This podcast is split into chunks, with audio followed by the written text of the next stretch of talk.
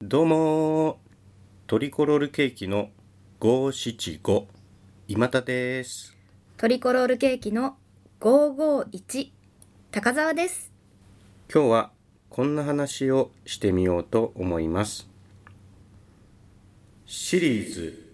現代川柳の旅路夏バテに聞く句現代川柳とは五七五のリズムをもとする俳句や短歌にも似た短いポエムです川柳と言いますとサラリーマン川柳とかシルバー川柳とかそういう風刺性を持ったねまあなんかこううまいこと言いますなみたいな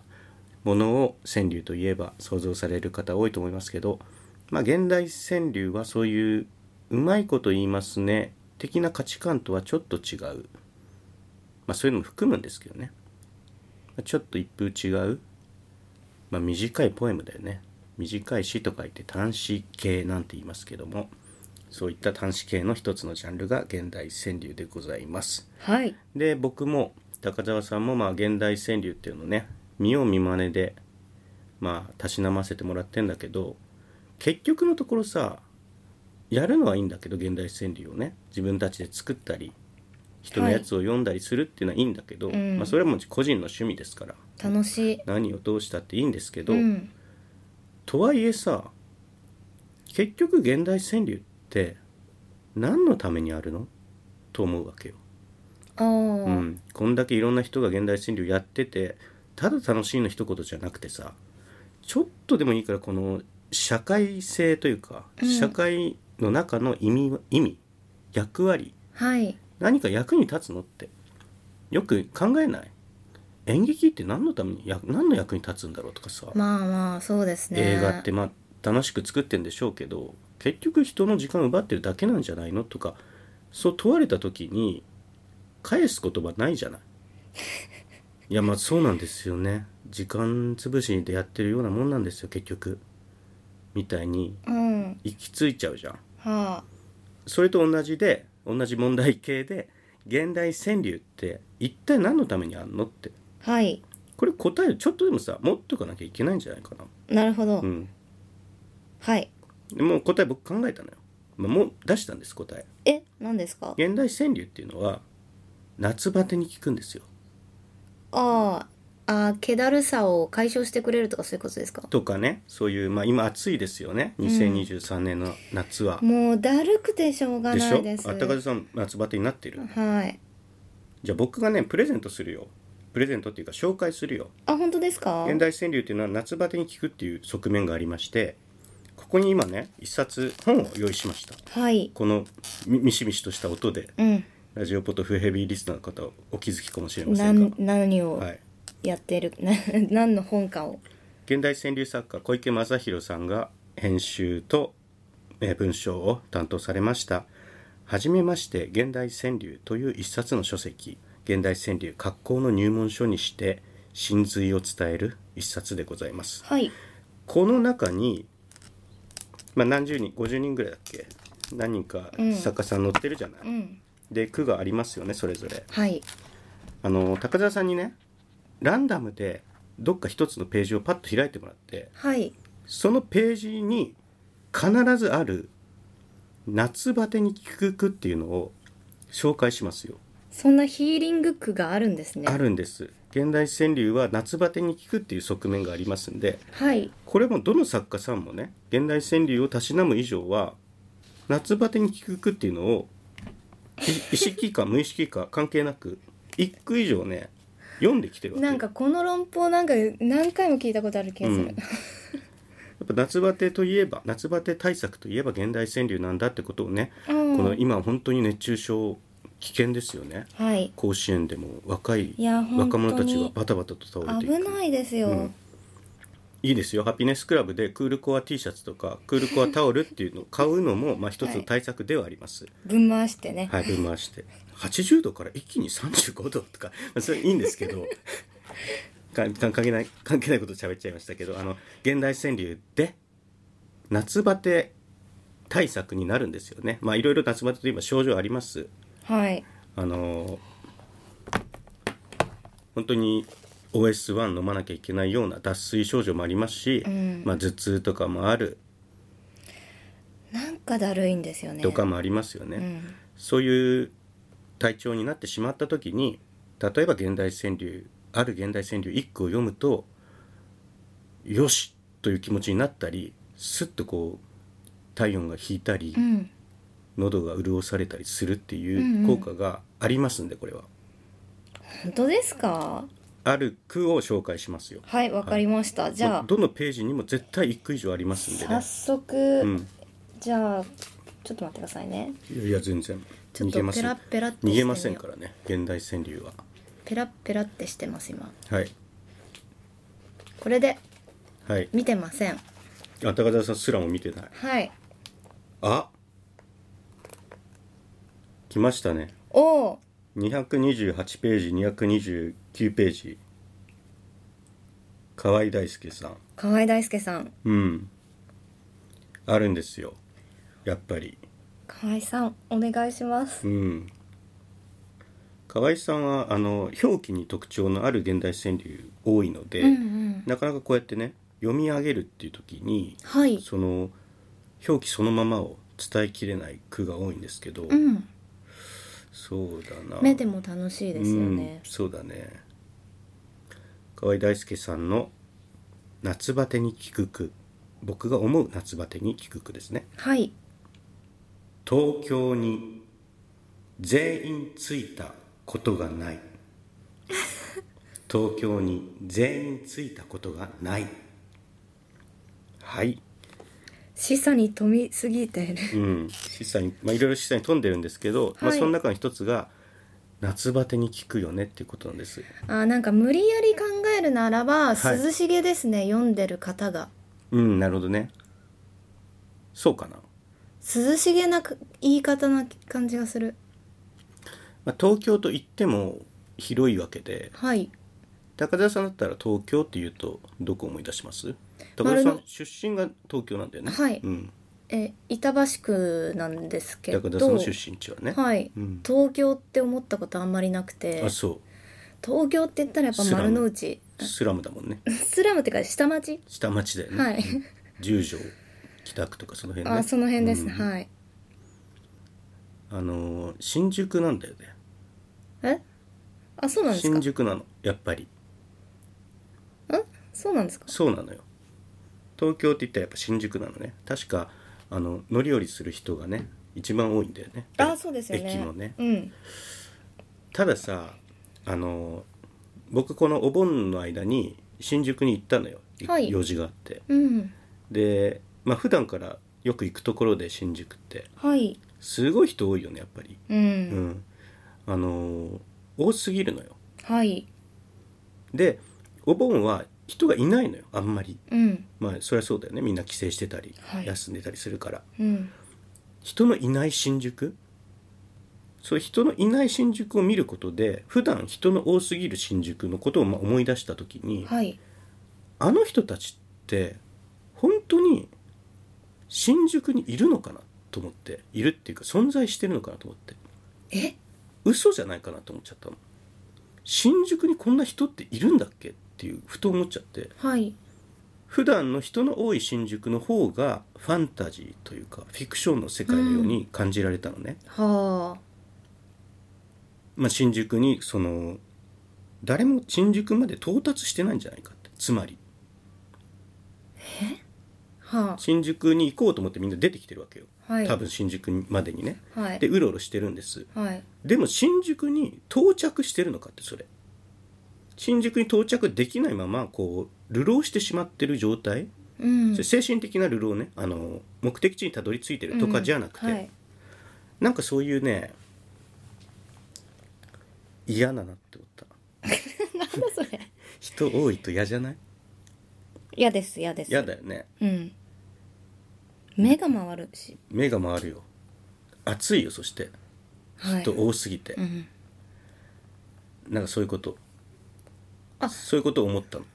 あえそれが何ですか夏バテとな何が関係あるんですか要するに河合大輔さんはあの東京に人が多すぎるけどそれはその誰もが誰もがどこにもたどり着いてない状態なんじゃないかって河合大輔さんは言ってるわけよ言ってると僕は思ってるわけよはその暑苦しさをこう客観視することでだから最初に高澤さんがさこの読んでる人句を作ってる人が涼しげだって言ったじゃないあ、はい、その問題を捉えて客観視することによって自分の冷静さを保つといううか、ーん、くしくも冷静という字にはね「冷」「冷やす」という字が入ってるわけであってなんだそれ冷静になろうねっていうなるほど閣下せんとこうよっていう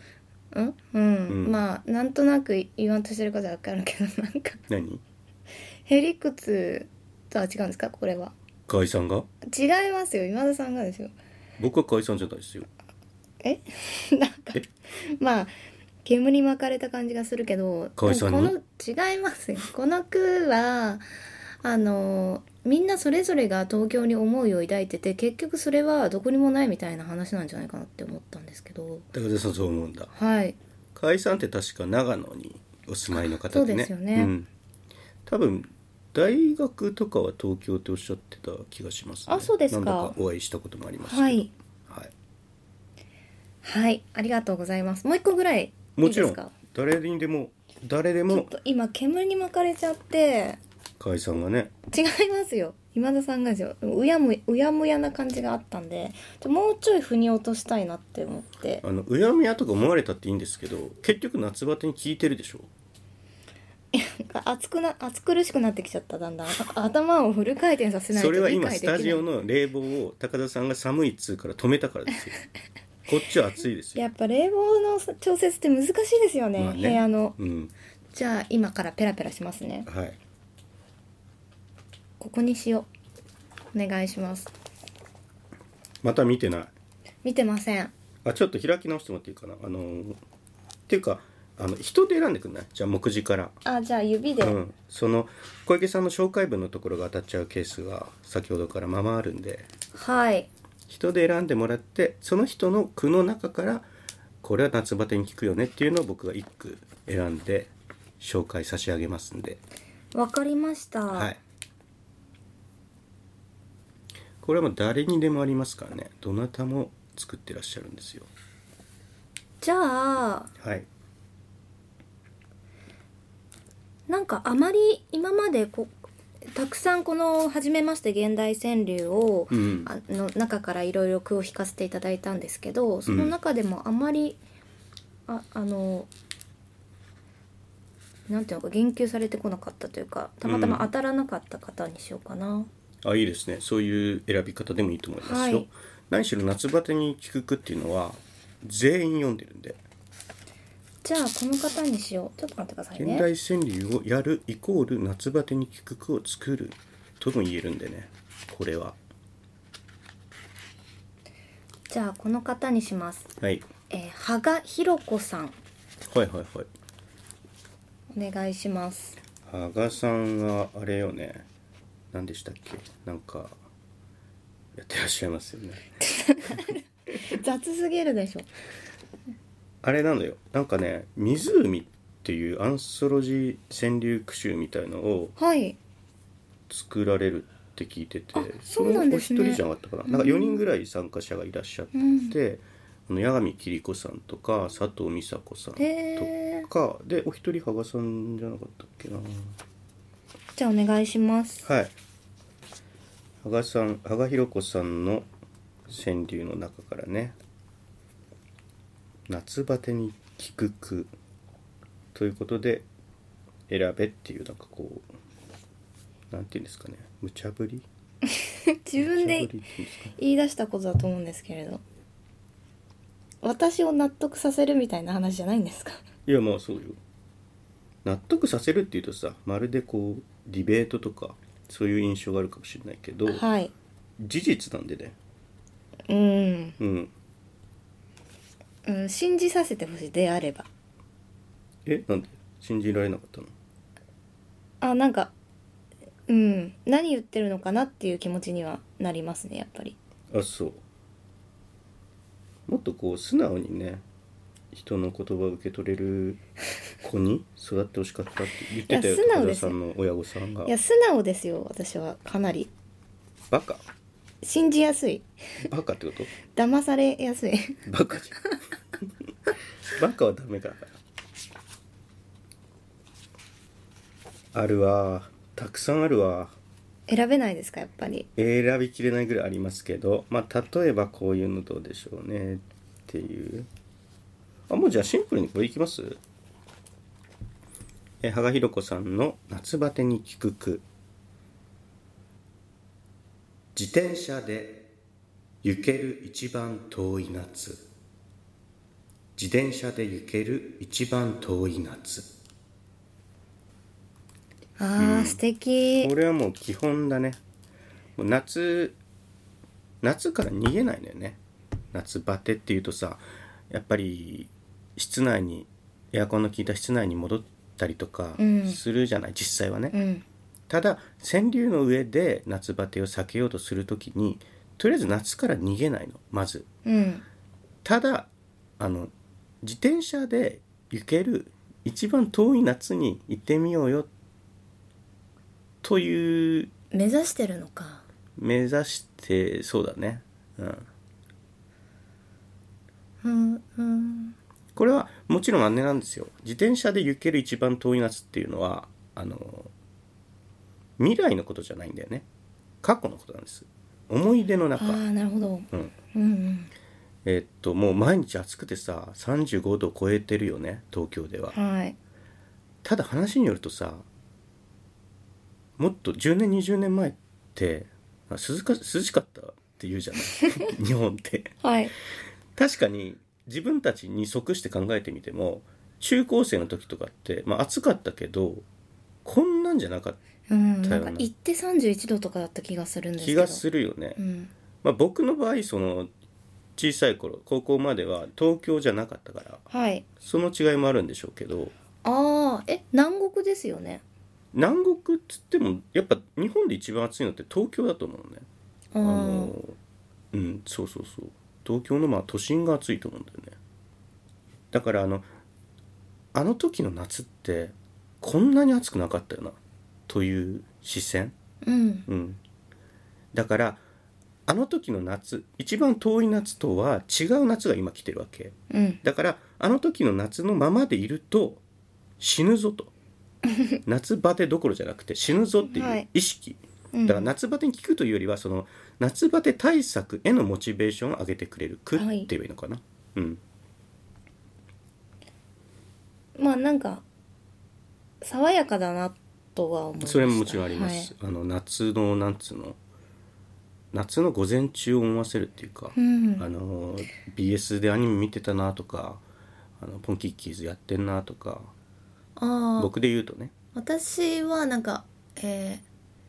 あぜ道みたいなのをうん麦わら帽子をかぶって、さって抜けてなんかスイカ畑を 眺めながら、一番ありがちなねみたいな絵うんが浮かびました、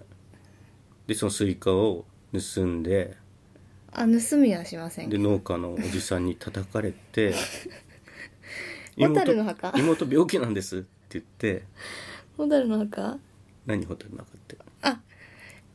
えっ、と能坂昭之原作のあまさか秋行のはいはいはい知ってるよあれは暑いとかのば夏バテとかのレベル海じゃ洋ないのですよ海洋のない文体でしょ野坂昭之あそうなんですねうん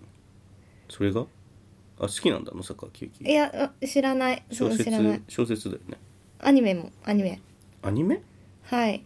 蛍の墓のはいアニメになってんだ見たことないんですかえ蛍の墓はあるよあの文庫に入ってるもんねあそうなんですね、うんそれは知ってるけどアニメになってんだはいいやえみ見たらいいんじゃないですか今ちょうど終戦記念日にもあなそうだよなねったとそこのです戦し争孤児の話だもんねはいえそれどこが作ってるの京アニスタジオジブリですよあジブリがあそうなんだしかも今田さんの好きな高畑勲さんですよねあれもパクさんパパクさんって呼ばれてるパんクですさんねって呼ばれてるけどはいあそうなんだはいあじゃあちょっと見てみようかなでも UNEXT とかそういうサブスクにないんじゃないかなないあじゃあちょっと見る機会がないかないや蔦屋にありますよ渋谷の渋谷あ自体なくなるらしいよそうですねなくなるっていうかなんか改装するんだって、はいどうなっちゃうんだろうねああでもあまりあそこにはお世話になってないからもうまあでもそうだねでも渋谷の蔦屋って結構象徴的な場所だったじゃないはいすごい行った ようんなんであんなに渋谷の蔦屋にいたんだろう渋谷の蔦屋ではい映画をやってるわけじゃないんだよはいなんか小さい上映スペースとかあった気がするけど基本はあそこは DVD を借りに行く場所だからはいいくらそこにいたって映画を見たことにもなんないのはいさっさと借りてさっさと帰って映画を見ればいいのにはいもうあの渋谷の蔦屋の店内に何時間いたことかいやそれはわかりま述べてすうんレンタルビデオやっていっちゃうんだよな行っちゃうね僕は大学の時に通ってたレンタルビデオ屋があの蔦屋とかそういうでっかい店舗がなくてさ、はいあの小さいマンションの一室みたいなでやってる個人経営のビデオ屋があったのよへえその、まあ、そんな広くない店内なんだけど、多分全部見た からね全部私も一通り裏見たと思うな裏面ね裏面うんあれ DVD 何なんだろうね裏面見て 見た気になるいや楽しいんだよねまああれは楽しいです自分の知らない映画がこんなにあるんだっていうのは非常に楽しい時間だよね、うん今サブスクだと味わえないよね、そうなんですよねあの家を出た時にまさかこれを持って帰ってくるとは思わなかったみたいなものに出会えるのがあーはいそういう実店舗の魅力なんで、今サブスクだとさやっぱあ見たことないこれ見たことない見たことないってたくさんあるけどうんスッてこう選べちゃってなんていうかこう楽しんでる時間が少なくなっちゃった確よかねにうん、いいんだけどね便利だからはい便利だしえこれもあんのっていうのめっちゃあるよねありますそういうレア映画みたいの探るのもさ、まあ、一個楽しみであったけど、もうはいそれもサブスクにあるっていうのはすごいこれそはだうなんですよ利点だよねねはいから渋谷の蔦屋で言うとさあのクリンチェあ少年殺人事件の VHS よあはあい4時間あんじゃん、はい日本組なのねあ VHS タ日イタ本ニ組ックパターンそうそうそうそうでクーリンチェの DVD とか当時なかったからはい多分みんなね渋谷の蔦屋のクーリンチェを借りてたのようんだからいろんな人の家のビデオデッキに入ってる のねまあこれ DVD でもそうなんだけど、はい VHS ってもう本当にさテープを読んでいくかそうらですねあのヘッドが回ってテープが広げられてんのよ、うんいろんな家でうんだからそのみんなで一本の、D、一本の VHS をこう代わり番号で回して借りてるような感覚が僕にはあったはい一本じゃないけどね日本組なんだけど、うんうんその思い出の方があるねクーリンチはもう内容なんかほぼ覚えてないあそうですか主人公剛力あやめに似てたよねあそうですかも似てた似てたうちょっとさっぱりした感じだった気がするけど剛力あやめ自体がさっぱりしてんの にもっとさっぱりさせそたっのかそれぐらいよだかうら、ん昔の原田知世みたいな感じどうだろう今似てる女優さんいるなって思ってるんですけど名前がわからないですポカリとかの CM に出てらっしゃるなんかいらっしゃいますね剛力さんでしょあ原田知世にいやあ違いますそのクーリンテのあのあヒロイそンうの方に似てる方あじゃあその人なんじゃないクリンチのヒロインなんじゃないあ違います ね年代が違いすぎるでし違ょうそんなに昔じゃないよねクリンチなんてえー、でもあのあの人ちゃんちゃんかなあの男の子が今もう大人じゃないですか大人ってかおじさんじゃないですかあそうなんだはい90年ぐらい89年ぐらいえー、覚えてないなあれって何どこの映画台台湾台湾か台湾エドワード・映ヤ画なンエドワード・ヤンだっけえわたたえエドワード・ヤンじゃないかな放射を放射線いやえ違うなエドワード・ヤンな気がするこれあの調べていいよえじゃあ調べますね、うっんていうかエドワード・ヤンかはい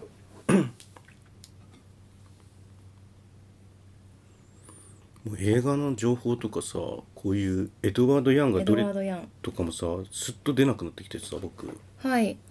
廊下もあるんでしょうけど絶対にやっぱねアニメを見すぎててそうあの寄せられちゃってるっていうかそう抜け抜けられちゃってる、ロケット鉛筆形式かそうだねあのハードディスクがもうデフラグがかかってあのかつて見た映画の情報なんか全部忘れ てアニメの情報をバンバンに入ってるはいこれでいいんですけどねはいいや関係ないわあの川柳の現代戦の旅路なんであでも台湾映画の話したらちょっと涼しくなったなあそうなんでだろう好きだからかなはいご飯とかもね美味しいからあの空気感うん涼やかだよね、はいまさにそのさっき高田さんが言ってたこう砂糖きび畑の間のあぜ道を縫って自転車で駆けていくみたいな、はいそういう光景あるもんね台湾だったらそうですね、自転車文化すごいもんなあそうなんだはい絶対自転車の並走が出てくるあ台湾映画絶対じゃないけどあなんかでもそんな気がする、はい一瞬昔台湾映画よく見てたななんあそうですかあったよねそういうムーブメントがああはいえー台湾台湾のワールみたいなのとかも言われたりしてた気がする香港じゃなくて、はいえーなんか有名なさあの金魚みたいな映画なかったっけあーあ見ました二人の二人の人魚あ違うななんかでもそれその監督のことみんな好きだったよねなラブゴーゴーとか熱帯魚だったっけなあわからないですその人は多分ねあの対岸青春映画では一番有名なね確かに面白かったんだよいやまあどうでもいいわその現代川柳とかでいい映画じゃなくてはいはいじゃあ皆さんもね夏バテには気をつけて現代川柳の方をたしなまれてくださいはいはいじゃあ今日はこの辺でありがとうございましたありがとうございました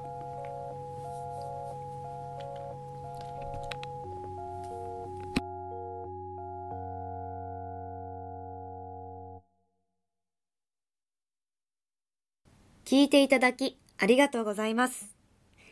ラジオポトフでは皆さんからのお便り、コーナーへの投稿をお待ちしています。概要欄にあるお便り受付フォームからお送りください。